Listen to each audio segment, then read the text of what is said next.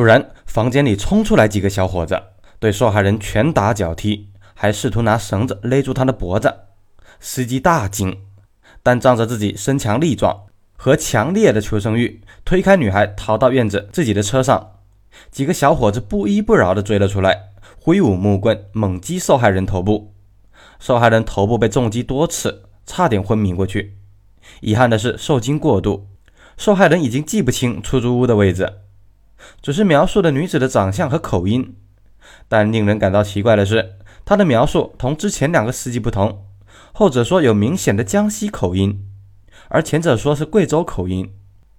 警方并没有被表面现象所迷惑。他们认为这是一个团伙作案，有多名外地女孩参与犯罪。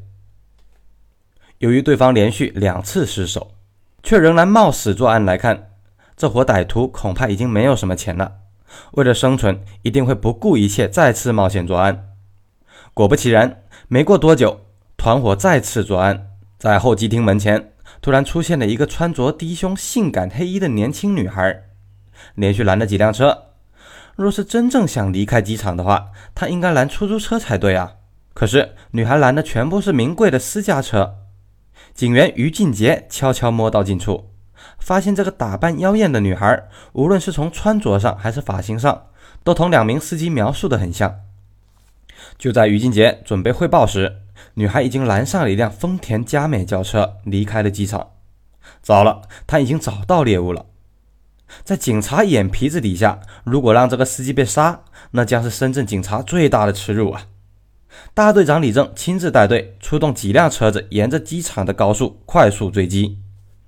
有意思的是，丰田佳美的司机很快发现有警察跟踪，他误以为是警察在捉拿卖淫嫖娼，吓得驾车以一百三十公里时速猛开。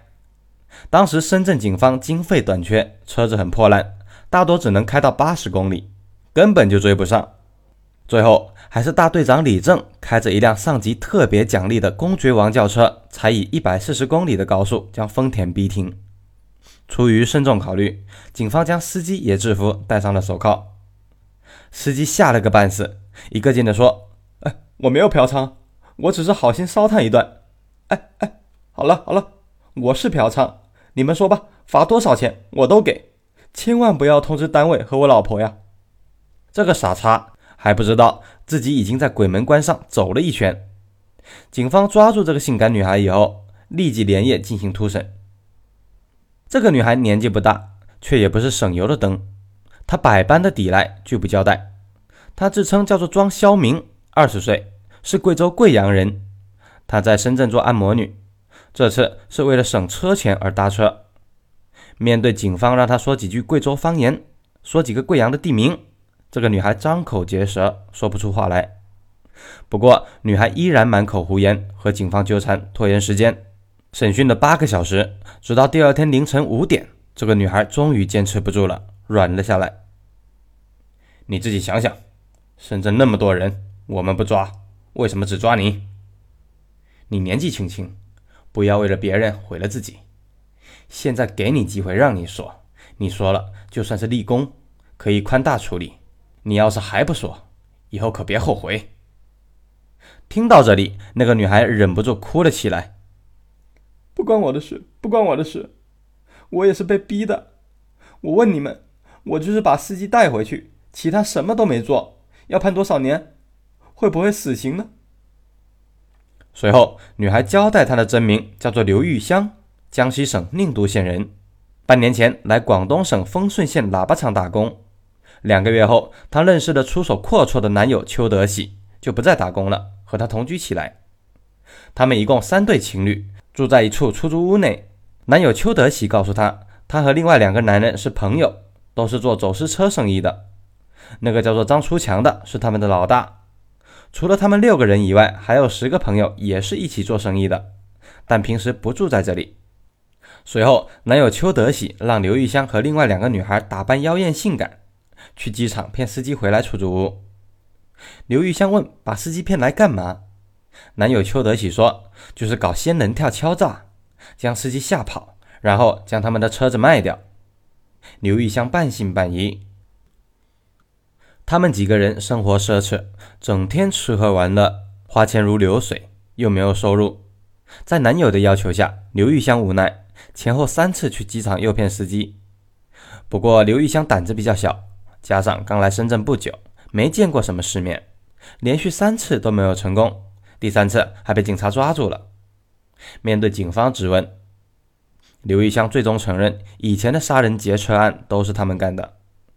刘玉香回忆，六月初的一天晚上，我们一起十多人在皇宫半岛大酒店的卡拉 OK 包房里玩时，他们几个男人为分钱不公的事吵翻了天。当时回到房间里，邱德喜还无意中嘀咕道：“不知道张初强把那个司机丢到哪里去了。”我当时听了很害怕，说：“你们不是敲诈吗？怎么还杀人？”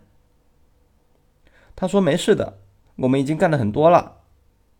昨天下午，张初强叫我办得亮一点，去机场帮他拦一辆车回来，然后勾引司机，将司机带上楼来，就没我的事了。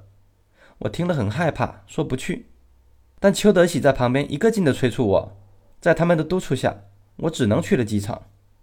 第一次没有拦成，没走出机场，司机便把我赶下车了。接着我又返回候机厅门前拦了第二辆。根据刘玉香交代的出租屋地址，警方立即进行抓捕。这群家伙也是很狡诈，他们发现刘玉香彻夜未归，知道出事了。第二天一大早就仓皇分头逃走，抓捕没有成功。根据刘玉香的交代，警方很快锁定了张初强、邱德喜和另外两名女人的身份。经过紧急抓捕，先是张初强在丰顺县老家被捕，随后邱德喜在广州沙河表姐家落网。这些人被捕后也没有顽抗，很快交代了其他同伙的去向。于是，这个多达十六人的团伙浮出水面，其中十个人是男性，六个是女性。十个男人中，九个直接参与杀人，一个负责销赃，没有直接杀人。至于六名女性，全部都是作为诱饵，引诱司机回来供男人杀害。在两个月内，十六名案犯分别在广东、江西、贵州等地全部落网。这十六名案犯被捕以后，都供述真正的老大不是张初强，而是貌不惊人的张小建，广东丰顺人。让人无语的是，这群歹徒包括张小建在内都非常的年轻，都在二十岁左右。张小建年纪最大，也不过二十六岁。负责色诱的六魔女年纪更小，最大的谢秀云不过二十三岁，最小的文雅娜呢才十九岁。张小建交代，他们本来都是去深圳打工的人，为什么如此疯狂的杀人劫车呢？就两个字：为钱。六魔女之一的谢秀云很直白的说：“我问你吧，没钱做人还有什么意义呢？司机死就死吧，又不是我杀的，关我什么事儿？”哼，关你什么事儿？过一会儿你就知道关你什么事儿了。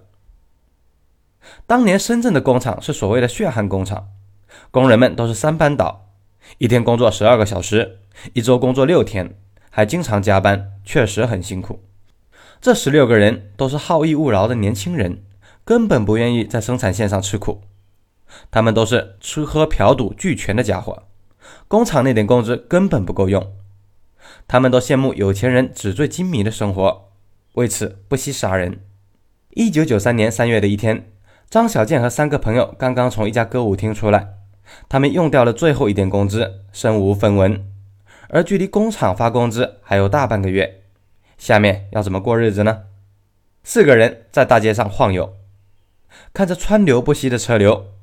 突然，张小建的弟弟张小坡灵机一动：“哎，干脆我们劫一辆车，到老家丰顺县卖了。丰顺到处都是走私赃车的，一辆车随便能卖好几万。”张小建眼睛一亮：“哎，对，就这么干！他妈的，工厂一个月才几个钱？”这几万块钱要多少年才能赚到？你们怎么说？同伙陈伟祥立即说：“干呢，绝对干！没钱连三陪小姐都不搭理你，我宁可过一年有钱的日子就死，也不愿没钱窝囊一辈子。”几个人一拍即合，一个杀人劫车的计划，竟然在短短的几分钟内就决定了。随后，他们拦住了一辆桂冠牌的白色出租车，